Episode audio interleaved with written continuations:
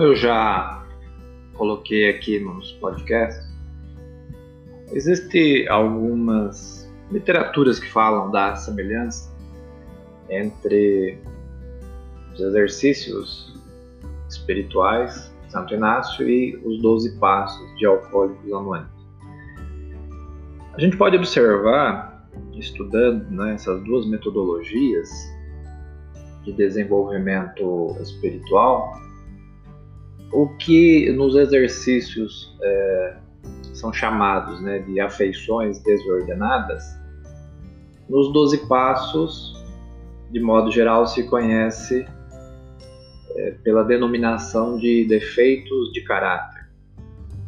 Então, nos 12 passos, o programa ele leva o sujeito a, a trabalhar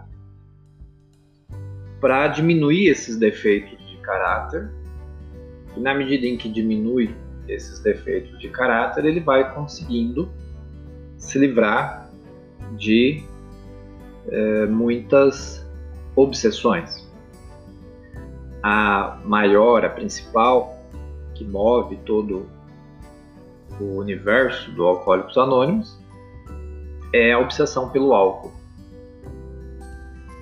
Nos exercícios espirituais, as chamadas afeições desordenadas, que, de certo modo, têm também uma correlação com esses defeitos de caráter, no sentido do A, também visa esse desenvolvimento de uma fortaleza espiritual na qual essas afeições não vêm a ameaçar o indivíduo. Na, uma a maneira de que essas afeições não venham atrapalhar o crescimento e o desenvolvimento de quem pratica esses exercícios. Então, eu já falei em outra oportunidade a respeito da preguiça. Ah, tem um vídeo aqui no canal sobre o orgulho. O professor Felipe Pondé fala sobre a questão do orgulho, numa visão cristã numa visão grega também, ambas diferentes, mas concordam que o orgulho em nada acrescenta. Né? Se não quiser tomar ele como pecado, é...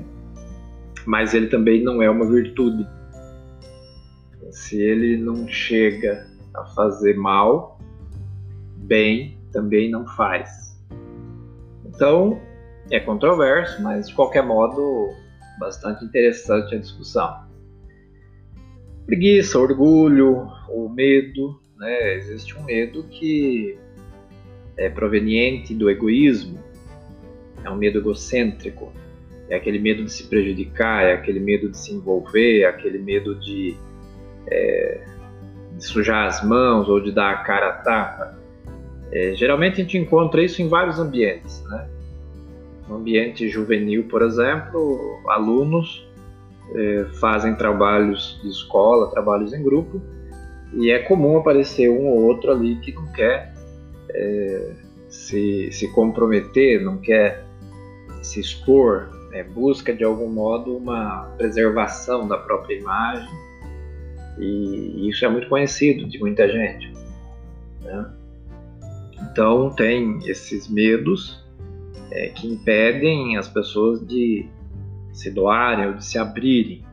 Então, o medo, medo egocêntrico, a preguiça, o orgulho, entre outros aí que a gente pode continuar refletindo, fazem parte desse universo das afeições. Né? As afeições se refere aos afetos. Né? Então, existem os afetos é, saudáveis, positivos, que são edificantes, que são construtivos, e existem esses afetos ruins, né? a questão da inveja, por exemplo, a questão, é, além da inveja, que em si já é uma, uma merda, né? A grande verdade é essa, a inveja é uma merda.